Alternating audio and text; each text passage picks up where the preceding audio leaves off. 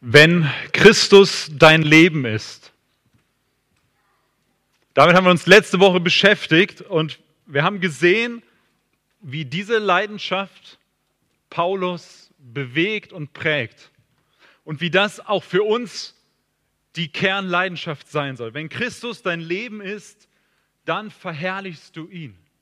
Dann hast du Freude daran, dass er und seine Größe in deinem Leben, in deinem Alltag sichtbar wird. Und dann bringst du Frucht, indem du dich in andere investierst und siehst und dann mitarbeitest, wie andere in der Beziehung zu Jesus wachsen und ihn mehr lieben und mehr schätzen als zuvor. Nun, wie, wie ist deine Woche gelaufen? Wenn Christus dein Leben ist, was hat sich in der letzten Woche geändert?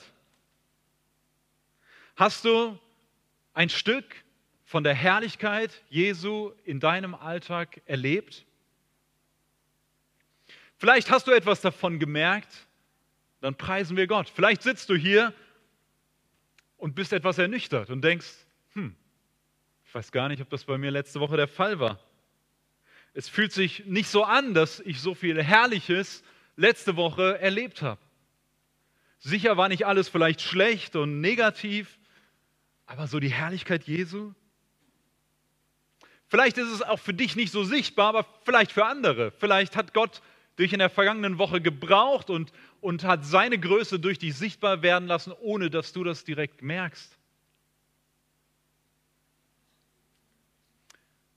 Unser Christsein ist dazu da, um Frucht zu bringen und Gott zu verherrlichen.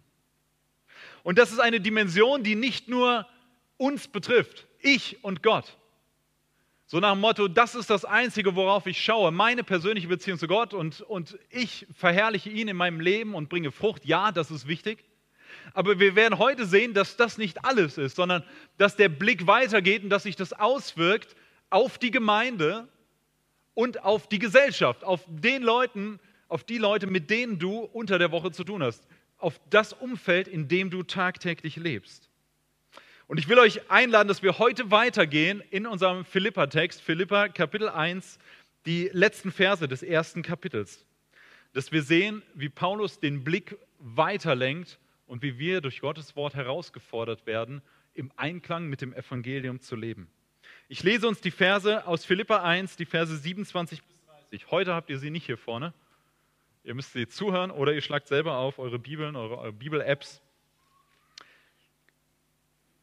Aber das Entscheidende ist, schreibt Paulus, lebt so, dass es im Einklang mit dem Evangelium von Christus steht. Dann werdet ihr, ob ich nun komme und euch besuche oder ob ich nur aus der Ferne von euch höre, einmütig zusammenstehen. Ihr werdet Seite an Seite für den Glauben kämpfen, der sich auf das Evangelium gründet. Und werdet euch durch nichts von euren Gegnern einschüchtern lassen an dem allem zeigt sich, dass sie verloren gehen und ihr gerettet werdet.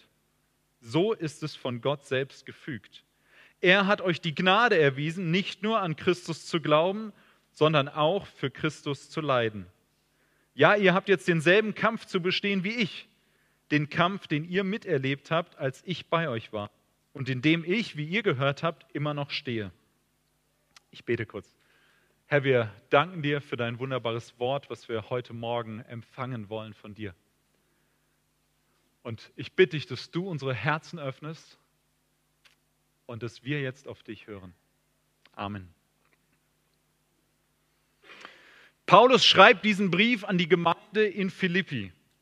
Er selbst hat diese Gemeinde gegründet und er schreibt diesen Brief, während er selbst im Gefängnis sitzt, weil er für Jesus lebt, sich einsetzt für Jesus, Jesus verkündigt an, an allen Stellen, wo er hinkommt. Er sitzt im Gefängnis. Wir wissen nicht genau, von wo er das schreibt. Manche vermuten Rom, andere vermuten Caesarea oder Ephesus. Aber Tatsache ist, Paulus sitzt im Gefängnis und schreibt diesen Brief an die Philipper.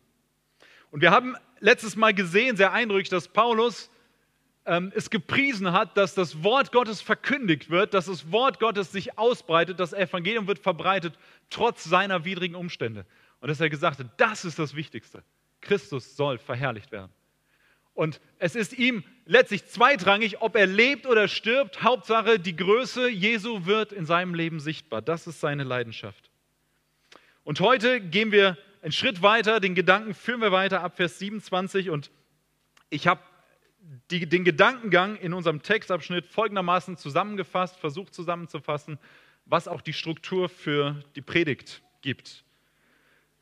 Lebt im Einklang mit dem Evangelium, so dass wir als Gemeinde einmütig zusammenstehen, indem wir für den Glauben des Evangeliums kämpfen und indem wir uns von Widersachern nicht einschüchtern lassen, denn Gott hat uns seine Gnade geschenkt, an ihn zu glauben und für ihn zu leiden. Das, denke ich, ist im Kern der Gedankengang, den Paulus uns beschreibt. Und ich will diese einzelnen fünf Punkte durchgehen und Gedanken und mit euch gemeinsam schauen, was Paulus damit meint und was das für uns bedeutet. Lasst uns anfangen. Lebt im Einklang mit dem Evangelium.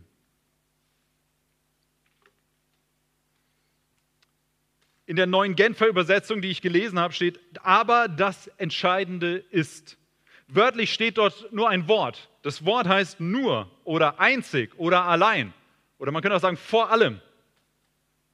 Paulus sagt, bei allem, was er vorher gesagt hat, Christus soll groß gemacht werden in seinem Leben, ihr sollt Frucht bringen, das ist die Folge davon. Und dann sagt er, Moment mal, das Einzige, vor allem, das Wesentliche, das Entscheidende, was für euch die Folge ist, wenn Christus euer Leben ist, ist das folgende, dass ihr lebt im Einklang mit dem Evangelium. Dass ihr euch nicht nur darüber freut, dass Christus groß gemacht wird, sondern dass euer Leben ein lebendiges Zeugnis im Einklang mit dem ist, was eure Botschaft ist. Andere Übersetzungen schreiben äh, von, dass, dass, dass wir würdig des Evangeliums leben sollen. Wir sollen so leben, wie es dem Evangelium entspricht, dass es passt. Wenn Christus dein Leben ist, dann hat das eine konkrete Folge, dass du auch so lebst. Dass du so lebst, wie es dem Jesus entspricht, der dein Leben ist. Dein Leben soll ein klares Zeugnis für Jesus Christus sein. Das ist die Leidenschaft, die wir bei Paulus gesehen haben und die letztlich unser Christsein durchdringen soll. Christus soll sichtbar werden in allem, in unseren Höhen und in unseren Tiefen in Erfolgen und in Krisen. Und Paulus sagt, leb im Einklang damit. Das ist eine hohe Berufung. Leb sonntags im Gottesdienst im Einklang mit dem Evangelium. Leb aber genauso im Einklang mit dem Evangelium unter der Woche. Heute Nachmittag, wenn du zu Hause bist, morgen früh, wenn du auf die Arbeit gehst. Leb im Einklang mit dem Evangelium. Mach den Sonntag nicht anders als die anderen Tage. Leb in der Gemeinde im Einklang mit dem Evangelium. Leb aber auch, wenn du außerhalb der Gemeinde bist, im Einklang mit dem Evangelium. Verhalte dich nicht nur in einer bestimmten Art und Weise fromm und christlich, wenn bestimmte Leute dich sehen oder das mitbekommen, sondern mach es zum Grundprinzip deines Lebens. Wir sollen das Evangelium widerspiegeln. Dieser Begriff vom Evangelium taucht an dieser Stelle in diesem Vers zum fünften Mal auf im ersten Kapitel vom Philipperbrief. Und ich will kurz darauf eingehen, weil der vielleicht nicht allen vertraut ist. Der Begriff Evangelium ist relativ leicht erklärt. Das ist ein, ein Wort, was eigentlich übersetzt heißt gute Nachricht. Evangelium ist letztlich eine gute Nachricht, eine sehr gute Nachricht, nämlich die gute Nachricht von Jesus Christus. Und die Bibel meint damit und Paulus meint damit, dass es die Botschaft ist, die uns äh, hilft, und, und zu verstehen gibt, was es bedeutet, Christ zu sein. Nämlich Gott, der uns geschaffen hat in seinem Ebenbild, wunderbar und perfekt. Und die ersten Menschen, die abgefallen sind von Gott, weil sie ihren eigenen Weg gewählt haben, in dieser Folge sind wir alle von dem Weg, den Gott für uns hat, abgewichen. Die Bibel nennt das Sünde oder Sündenfall. Und die gute Nachricht ist, dass Gott in Jesus Christus Mensch geworden ist, um unsere Sünde zu nehmen um diese Trennung zu Gott aufzuheben, ein für alle Mal, indem er am Kreuz von Golgatha stellvertretend für unsere Schuld stirbt. Indem er unsere Schuld auf sich nimmt und wir sein Leben bekommen, indem wir an ihm glauben. Unsere Antwort, unsere Reaktion ist, dass wir umkehren, dass wir unsere Sünde erkennen, bekennen und umkehren zu ihm. Dass wir das Evangelium verstehen und es annehmen und es täglich anwenden. Das bedeutet es, Christ zu sein. Diese Botschaft von Jesus ist die beste Botschaft, weil sie uns geschenkt wird. Wir, wir glauben an Jesus, dass er alles getan hat für uns.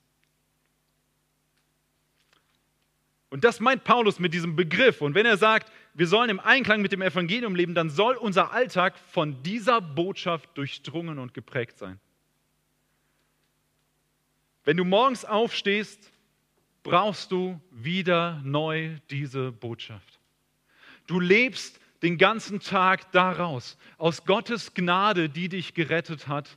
Du hast es nicht verdient und nicht aus dir heraus geschafft. Es ist Gottes Geschenk an dich.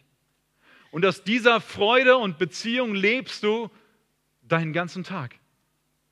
Du dankst Gott und preist Gott am Morgen, dass er dir diesen neuen Tag schenkt. Du weißt, du brauchst wieder diese Gnade von Gott. Du brauchst seine Vergebung bei all dem, was kommt.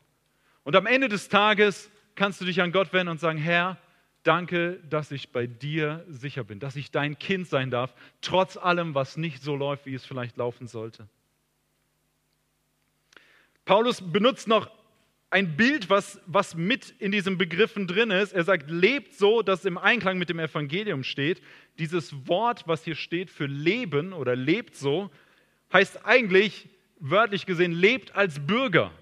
Es ist ein Bild von Bürgern eines Landes, die ihr Land repräsentieren. Wenn du im Urlaub bist in einem anderen Land, dann ist es manchmal ganz interessant zu schauen, wie du dich verhältst oder vielleicht ist es interessanter für dich zu schauen, wie andere sich verhalten. Und man kann manchmal relativ gut erkennen, wer die Touristen sind und wer nicht. Ja, kennt ihr das? Ja? Touristen verhalten sich auf eine bestimmte Art und Weise in anderen Ländern. Und dann gibt es ja noch mal andere Kategorien. Es gibt Leute, die dort wohnen, die Einheimischen, die können relativ gut sehen, ah, das sind die Deutschen, oder? Die machen immer das und das.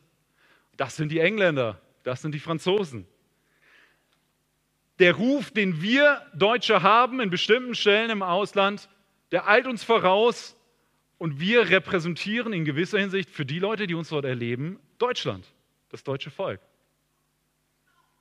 Und das ist dieses Bild, was Paulus gebraucht, oder wir können es ein bisschen offizieller machen. Es ist wie, wie eine Botschaft, die ein Land vertritt, wie die deutsche Botschaft in Frankreich.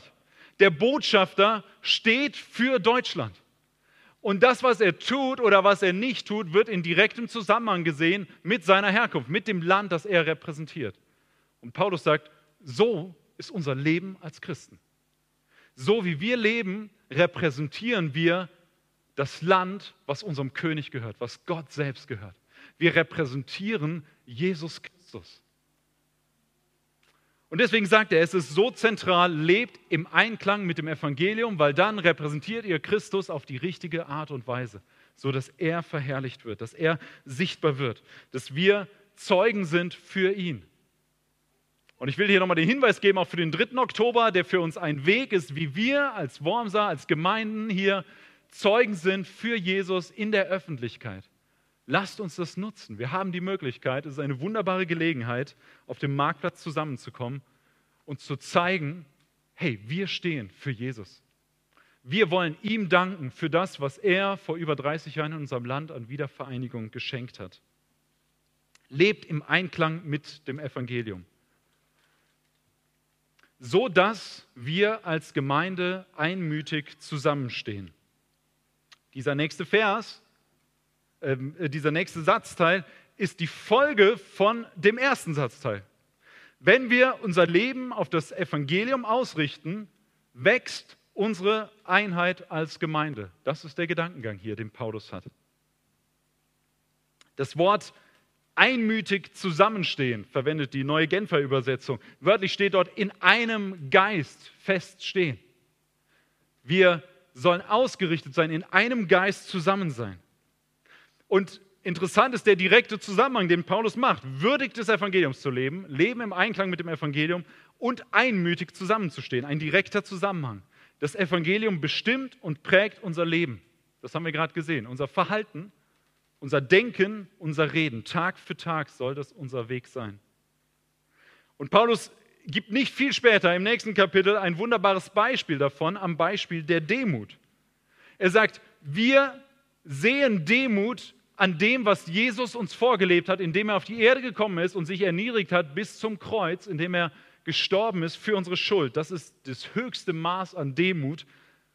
Und wir erleben das und sehen das, indem wir an Jesus glauben und sagen, wow, wir sollen genau so leben. Wir sollen den anderen höher achten als uns selbst. Und das wirkt sich aus in unser Gemeindeleben. Das heißt, du kommst in die Gemeinde, du begegnest deinen Geschwistern in der Gemeinde und das ist das Prinzip, was Paulus in Kapitel 2, Vers 3 erwähnt. Achte einer den anderen höher als sich selbst. Und das wiederum trägt zur Einheit in der Gemeinde wesentlich bei. Das heißt, wie wir im Einklang mit dem Evangelium leben, wirkt sich aus auf die Einheit der Gemeinde. Das ist der Zusammenhang. Wahre Einheit steht in direktem Zusammenhang mit der Botschaft des Evangeliums. Wir können das nicht trennen. Wir stehen einmütig fest zusammen, indem wir verankert sind im Evangelium, uns davon prägen lassen und bestimmen lassen. Und indem wir miteinander für den Glauben des Evangeliums kämpfen. Das ist der nächste Gedanke, den Paulus ausführt. Lebt im Einklang mit dem Evangelium, sodass wir als Gemeinde einmütig zusammenstehen, indem wir für den Glauben des Evangeliums kämpfen. Paulus gibt eine erste Erklärung, wie das aussieht, dass wir einmütig zusammenstehen. Er sagt, indem wir für den Glauben des Evangeliums kämpfen. Oder eine andere Formel sagt, indem wir Seite an Seite für den Glauben kämpfen, der sich auf das Evangelium gründet. Dieses Bild, Seite an Seite zu kämpfen, ähm, ist äh, sehr wahrscheinlich, hat Paulus das von den römischen Soldaten, von der römischen Armee. Die Soldaten, die aufgestellt waren, Seite an Seite. Der Sinn davon ist, dass da keiner durchkommt, dass das ein guter Schutz ist, dass das Sinn macht im Kampf. Wörtlich heißt es nicht Seite an Seite, sondern mit einer Seele, aber es meint dasselbe, dass wir eng zusammenstehen, indem wir für den, uns für den Glauben des Evangeliums einsetzen. Unsere Einheit als Gemeinde wird sichtbar durch unseren gemeinsamen Kampf für den Glauben des Evangeliums. Und ihr Lieben, wir sehen an der Stelle, dass Einheit immer angefochten ist. Einheit in der Gemeinde, einmütig zusammenstehen, ist geistlich angefochten. Und das macht die Sprache von Paulus deutlich. Er redet hier von Kämpfen. Er redet im nächsten Vers von Gegnern, von Widersachern. Und er sagt, Einheit wächst, wo wir gemeinsam für den Glauben des Evangeliums kämpfen. Was ist das für ein Kampf? Was meint Paulus hier? Es ist relativ schnell klar, dass es kein militärischer Kampf ist. Es geht hier nicht um Schwerter und Waffen, die wir einsetzen im Namen des Evangeliums. Das ist nicht das, was Paulus meint. Paulus benutzt diese Formulierung in Kapitel 4, Vers 3 nochmal sehr ähnlich, wo er beschreibt, dass er mit Mitarbeitern gemeinsam für das Evangelium gekämpft hat. Das heißt, da finden wir einen Hinweis, dass Paulus meint, hey, wir setzen uns ein im Dienst für unseren Herrn Jesus Christus. Wir bringen Frucht in unserem Leben. Wir leben so, dass es im Einklang mit dem Evangelium ist. Wir, wir sind Zeugen für Jesus. Und wir widerstehen den Gegnern. Das gucken wir uns gleich nochmal genauer an. Das ist der Kampf, von dem Paulus spricht. Und wir, wenn wir weiter schon Vers 29 und 30, da gehen wir später noch darauf ein, sehen wir, dass Paulus sagt, dieser Kampf ist Gnade er ist ein Geschenk. Und dieser Kampf ist mit Leiden für Jesus verbunden. Auch das werden wir später anschauen. Zunächst will ich nochmal noch mal einen Schritt zurückgehen und sagen, okay, wie kämpfe ich praktisch für den Glauben des Evangeliums? Wie machst du, wie mache ich das praktisch, wenn Paulus sagt, hey, das ist, das ist die Erklärung, der Weg, wie wir einmütig zusammenstehen als Gemeinde. Das erste, glaube ich, haben wir schon gehabt. Leb im Einklang mit dem Evangelium. Nimm das ernst. Frag Gott, wo du in deinem Leben so mehr im Einklang mit seiner Botschaft, mit seinem Wesen sein sollst, wo er dich verändern will. Leb im Einklang mit dem Evangelium. Das ist der erste Weg, wie du für den Glauben des Evangeliums kämpfst. Der zweite Weg ist, steh für die Wahrheit ein. Auch wenn es unbequem ist in Diskussionen, steh für die Wahrheit ein. Auch wenn du den Vorwurf vielleicht bekommst, intolerant oder lieblos zu sein, steh für die Wahrheit ein. Steh nicht für die Wahrheit ein mit dem Hammer in der Hand, sondern mit der Liebe im Herzen. In 1. Korinther 13, Vers 6, dem Hohen Lied der Liebe, lesen wir, die Liebe freut sich nicht an der Ungerechtigkeit, sie freut sich aber an der Wahrheit. Das bedeutet, wenn wir erfüllt sind von Gottes Liebe in unserem Herzen, dann haben wir Freude an der Wahrheit. Es ist kein Widerspruch, im Gegenteil, es gehört zusammen. Gottes Liebe und Gottes Wahrheit gehören zusammen. Wir dürfen lernen, die Wahrheit in Liebe zu sagen, weil letztlich die Wahrheit zu verschweigen lieblos ist. Wie ein Arzt, der eine Diagnose sieht, sie aber nicht anspricht, so ist es Gottes Diagnose, die er uns gibt durch sein Wort und die wir hören müssen, auch wenn es schmerzt. Wenn Gott den Finger in meine Wunde legt und sagt, hey, das ist nicht in Ordnung in deinem Leben, dann tut das weh, aber gleichzeitig gibt Gott uns durch das Evangelium das geeignete Heilmittel, nämlich Jesus Christus. Gott selbst ist der Maßstab für Wahrheit. Leb im Einklang mit dem Evangelium, steh für die Wahrheit ein und sei gewiss, dass Gott dich rettet. Du darfst die Gewissheit haben, dass Gott dich gerettet hat durch Jesus, dass du sein Kind bist und dass er dich weiter retten wird, bis zum Ende durchtragen wird. Und das führt uns zum vierten Punkt, weil Paulus sagt im nächsten Vers, an dem allem zeigt sich, dass sie verloren gehen, ihr gerettet werdet. Für manche ist das Verderben, für die Widersacher, für die Gegner, da gehen wir gleich drauf ein. Und Paulus sagt, für uns ist es Rettung. Sei gewiss, dass Gott dich rettet. Das sind Wege, wie du praktisch für den Glauben des Evangeliums kämpfst. Lebe im Einklang, schau auf dein Leben, steh für die Wahrheit ein mit Liebe und hab die Gewissheit, dass Gott dich rettet. Der vierte Punkt in unserem Abschnitt ist eine zweite Erklärung, sodass wir als Gemeinde einmütig zusammenstehen, indem wir für den Glauben des Evangeliums kämpfen und indem wir uns von Widersachern nicht einschüchtern lassen. Wir stehen einmütig zusammen. Wir fördern Einheit in der Gemeinde, indem wir uns nicht einschüchtern lassen von Anfeindungen und Widersachern. Wer sind diese Widersacher, diese Gegner? Wir können vielleicht eine ganze Menge aufzählen. Das, was Paulus vermutlich vor Augen gehabt hat, ist das, was er an anderen Stellen im Philipperbrief auch erwähnt oder worauf er anspielt. Dort schreibt er zum Beispiel von Irrlehrern, die gefordert haben, dass die Christen wieder zurück zum Judentum kommen sollen, die sich wieder, dass sie sich wieder beschneiden lassen sollen, dass, dass das der wesentliche Punkt ist. Und Paulus sagt, von denen sollt ihr euch distanzieren, nicht einschüchtern lassen, ihnen nicht folgen. Später beschreibt er eine Gruppe, die er in Kapitel 3 ab Vers 17, die er als Feinde des Kreuzes Christi beschreibt. Er sagt, ihr Gott, das, was sie am meisten wollen, wonach sie streben, sind ihre eigenen Sehnsüchte und Wünsche. Das ist ihr oberstes Ziel. Sie sind stolz auf Dinge, derer sie sich schämen sollten. Vermutlich geht es hier um, um den sexuellen Bereich. Sie missbrauchen die Gnade. Sie sagen im Prinzip, hey, leb einfach, wie du willst. Als Christ, Gott vergibt dir ja und es ist alles gut. Paulus sagt, sie sind irdisch gesinnt, sie interessieren sich nur für diese Welt. Sie wollen so viel Vergnügen wie möglich rausholen. Sie haben kluge Worte, aber ihr Leben spricht eine andere Sprache. Wir könnten sagen, sie sind genau das Gegenteil von dem, was Paulus gerade gesagt hat. Sie leben nicht im Einklang mit dem Evangelium. Und Paulus sagt, hey, das ist das Erkennungszeichen. Wenn sie zwar schöne Worte reden, die ganz gut klingen, aber wenn ihr Leben das nicht bezeugt, dann distanziert euch von denen. Sie klingen interessant, aber sie leugnen letztlich die Zentralität des Kreuzes, die Notwendigkeit von Sünde und Umkehr und dem Kreuz und der Auferstehung Jesu und der Vergebung und der Notwendigkeit, so zu leben, dass es im Einklang mit dem Evangelium ist. Und auch heute haben wir in unserer Gesellschaft und auch in unserer christlichen Szene eine ganze Menge Leute, die unseren Fokus weglenken von diesen zentralen Überzeugungen die unseren Fokus weglenken von dem Evangelium, von der guten Nachricht von Jesus Christus. Es gibt Bewegungen, die viele der biblischen Grundlagen ablehnen, die ganz geschmeidig daherkommen. Es gibt eine Gruppierung, die nennt sich heutzutage postevangelikal. Sie sagen, das Evangelikale müssen wir hinter uns lassen, das ist zu engstirnig, zu, zu sehr auf die Bibel fokussiert. Wir müssen weitergehen, wir müssen weiterdenken.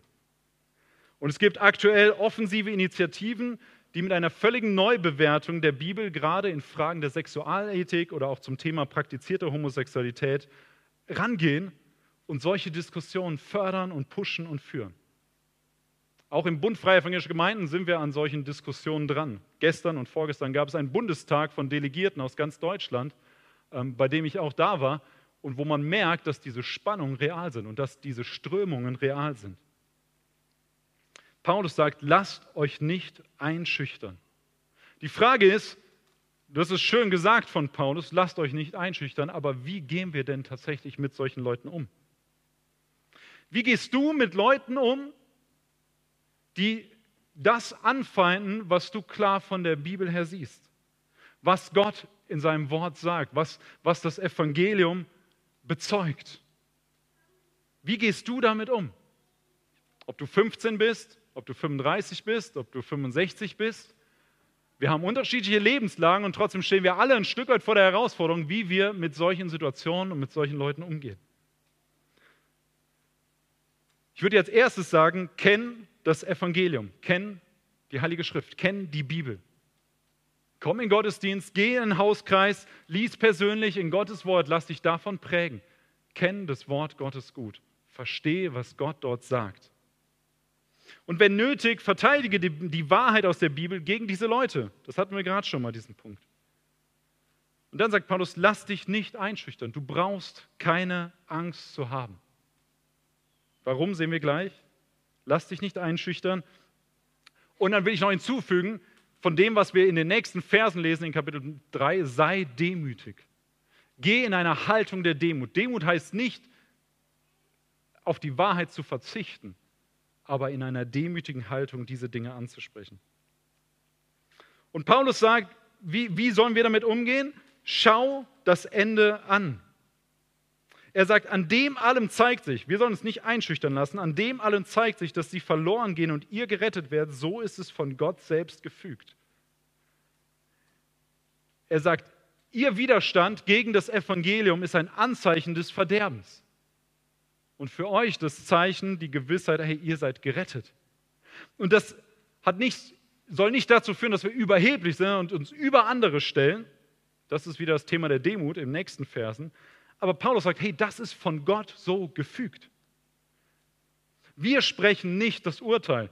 Jeder ist selbst letztlich verantwortlich vor Gott. Aber Paulus sagt, das Ende wird es offenbar machen.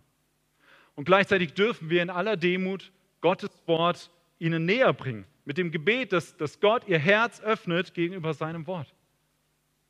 Dass wir mehr lernen, was Gott in seinem Wort sagt und das andere mehr lernen, was Gott in seinem Wort sagt. Wir kommen damit zum fünften und letzten Punkt. Denn Gott hat uns seine Gnade geschenkt, an ihn zu glauben und für ihn zu leiden. Wir sollen im Einklang mit dem Evangelium leben, so dass wir als Gemeinde einmütig zusammenstehen. Einheit, dass Einheit wächst. Indem wir für den Glauben des Evangeliums kämpfen, indem wir uns von Widersachern, von Gegnern nicht einschüchtern lassen. Warum? Was ist die Grundlage? Was ist die Erklärung? Paulus sagt, das gehört zu Gottes Plan mit euch. Das ist Gottes Weg und Wille. Denn Gott hat uns seine Gnade geschenkt, an ihn zu glauben und für ihn zu leiden. Wir haben Anteil an der Gnade, schreibt er vorher im ersten Kapitel des Philipperbriefes. Gott schenkt uns seine Gnade. Es ist das Evangelium, die Botschaft von Jesus ist ein Geschenk für uns. Wir dürfen daran glauben. Wir dürfen es ergreifen im Glauben. Gott schenkt es uns. Er schenkt es uns, an ihn zu glauben. Und ich wünsche mir, dass, dass, du, wenn du hier sitzt und diesen Glauben noch nicht geschenkt bekommen hast, noch nicht an Jesus dein Leben festgemacht hast, dass du das heute tust. Gott schenkt dir den Glauben an ihn, an Jesus Christus zu glauben. Es ist sein Handeln, sein Wirken in deinem Herzen, wenn du, äh, du denkst, hey, das könnte für mich sein. Jesus ist tatsächlich für meine Schuld gestorben. Dann macht es heute fest. Wir sind gerettet allein aus Gnade. Es ist Gottes Barmherzigkeit, dass er uns rettet, dass er uns den Glauben schenkt. Gott hat uns seine Gnade geschenkt, an ihn zu glauben. Was für ein Geschenk ist das? Und wir preisen ihn. Wir haben das besungen für seine Gnade, die so weit ist wie ein Meer. Aber habt ihr den zweiten Teil auch gehört? Gott hat uns seine Gnade geschenkt, nicht nur an ihn zu glauben, sondern auch für Christus zu leiden. Willst du das? Gott sagt in seinem Wort sehr klar, ich schenke dir die Rettung und schenke dir Glauben an Jesus. Aber hey, sei dir bewusst, du wirst auch leiden für Jesus.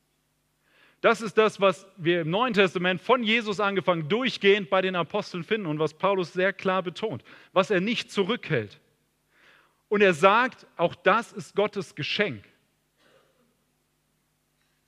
Kannst du dir das auf der Zunge zergehen lassen? Es ist Gottes Geschenk, dass wir für ihn leiden sollen. Paulus sagt, es ist nicht Gottes Strafe, wenn du für Jesus Anfeindung erlebst, sondern er sagt, es ist Gottes Geschenk. Und Paulus ist ein Experte darin. Wenn es jemand weiß, dann wohl Paulus, oder? Paulus sitzt selbst im Gefängnis, er erlebt selbst Leiden für Jesus und er kommt nicht auf die Idee zu sagen, hey, Gott hat mich hier bestraft, irgendwas habe ich falsch gemacht in meinem Leben, irgendwas ist schiefgegangen, jetzt kriege ich die Strafe davon. Nein, er sagt, dass ich hier sitze, ist Gottes Geschenk und Gnade. Er hat die Perspektive Gottes, die größer ist als das, was wir manchmal vor Augen haben. In Kapitel 3, Vers 10 beschreibt Paulus das folgendermaßen. Er sagt, ich möchte Christus immer besser kennenlernen. Ich möchte die Kraft, mit der Gott ihn von den Toten auferweckt hat, an mir selbst erfahren. Das wollen wir, oder? Wir wollen Christus kennenlernen, wir wollen seine Kraft in unserem Leben erfahren. Und dann geht Paulus weiter und sagt, und ich möchte an seinem Leiden teilhaben, sodass ich ihm bis in sein Sterben hinein ähnlich werde. Willst du das? Paulus sagt, wenn du Jesus nachfolgst, wenn Christus dein Leben ist, dann ist das ein Paket. Du kannst nicht sagen, ich will Jesus mehr erkennen, ich will seine Kraft erleben, aber mit dem Leiden will ich nichts zu tun haben. Und Paulus macht dir Mut und sagt, hey, es ist Gottes Geschenk, es ist nicht seine Strafe, es ist sein Geschenk, wenn du für ihn leiden darfst. Paulus selbst lebt uns das vor. Was anderes ist kein Christsein, was sich auf der Bibel gründet. Im Christsein ist nicht nur alles seicht und gut, sondern Leiden gehört zu unserem Leben und ist Teil von Gottes Vorsehung für unser Leben hier auf der Erde. Wir sind noch nicht fertig. Es wird der Tag kommen. Es wird der Tag kommen, wo alles Leiden weg sein wird, wenn Jesus wiederkommt, wenn Jesus uns in seine Herrlichkeit nimmt. Dort wirst du kein Leiden mehr haben. Aber hier ist uns das nicht versprochen. Und das ist der Kampf, von dem Paulus spricht, den er selbst erlebt nämlich im Gefängnis, den er erlebt hat, als er die Gemeinde in Philippi gegründet wurde. Da gab es eine ganze Menge Widerstände und Gegner, sodass er sogar ins Gefängnis geworfen wurde, mit Silas zusammen. Was machen sie dort? Sie jammern darüber, wie Gott das nur zulassen konnte, dass sie im Gefängnis landen und das Leiden, dass sie jetzt eine Strafe erleben, weil sie irgendwas falsch gemacht haben? Nein. Gut, das habt ihr auf, aufgepasst. Ja? Apostelgeschichte 16, lest es nach. Paulus jammert nicht. Was machen sie? Sie singen, sie loben Gott im Gefängnis. Wie schräg ist das denn? Aber Paulus lebt genau das, was er hier schreibt. Er sagt, es ist Gottes Geschenk, dass wir da jetzt sind und sie loben Gott. Und was passiert? Es passiert ein Erdbeben und so weiter, Chaos. Am Ende kommt der Gefängniswärter zum Glauben mit seiner ganzen Familie und bildet mit anderen die Grundlage für die Gemeinde in Philippi, an die Paulus jetzt schreiben kann. Und die Gemeinde, die sich wunderbar seitdem entwickelt hat durch Gottes Wirken. Seht ihr? Leiden gehört zu Gottes Plan. Gott ist nicht der Urheber, Verursacher von Leiden, aber er benutzt es, indem, so dass er uns ihm ähnlicher macht, so dass wir im Einklang mit dem Evangelium leben zu seiner Ehre. Er schreibt den Philippern, seid vorbereitet und nicht überrascht, wenn das kommt. Und genauso für uns, hey, FEG Worms, wir sollen vorbereitet sein und nicht überrascht sein, wenn das passiert. Wir sind in Gottes Hand, sein Wirken ist nicht begrenzt, egal was uns zustößt. Bei Paulus hat es das Evangelium gefördert, dass er im Gefängnis saß. Das haben wir letztes Mal gesehen. Lasst uns einen realistischen Blick vom Christsein haben. Lasst uns ermutigt sein, trotz Anfeindungen, Herausforderungen und Schwierigkeiten.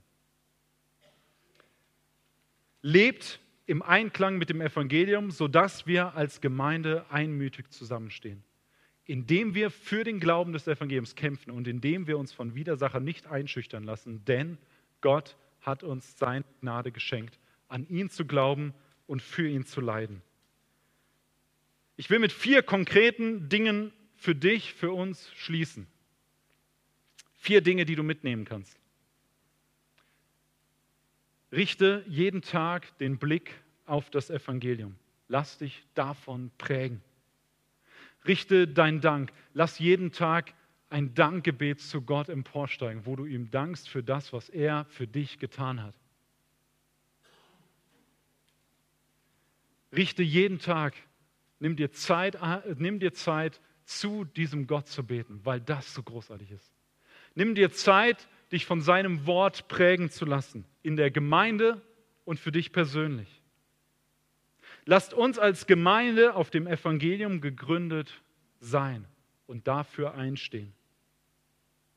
Zweitens, lasst uns Einheit leben. Nochmal der Hinweis auf den 3. Oktober. Das ist nicht alles von Einheit, aber es ist ein Zeichen, wie wir als Christen hier in Worms Einheit zeigen können und zeigen wollen, indem wir sagen, wir stehen zusammen. Wir glauben an denselben Herrn. Wir wollen ihm Lobpreis geben und ihn ehren. Lasst uns lernen, die Wahrheit in Liebe zu sprechen und in Demut den anderen höher zu achten als uns selbst. Drittens, sei auf Leiden vorbereitet und nicht überrascht. Sei auf Leiden vorbereitet und nicht überrascht. Es gehört zu Gottes Plan, dass er dich ihm immer ähnlicher macht. Sein Plan ist es, dich zu verändern. Und er gebraucht auch Leidenswege dazu. Sei nicht überrascht. Und das vierte und letzte, setz dein Vertrauen auf Gott. Neu, fest, wieder. Er hat es in der Hand. Deine Gewissheit ist bei ihm verankert, was auch immer geschieht. Wo auch immer du in der nächsten Woche durchgehst. Seine, seine Hand ist über dir. Sein Wille ist es, dich mehr zu prägen mit seiner wunderbaren Botschaft des Evangeliums. Amen.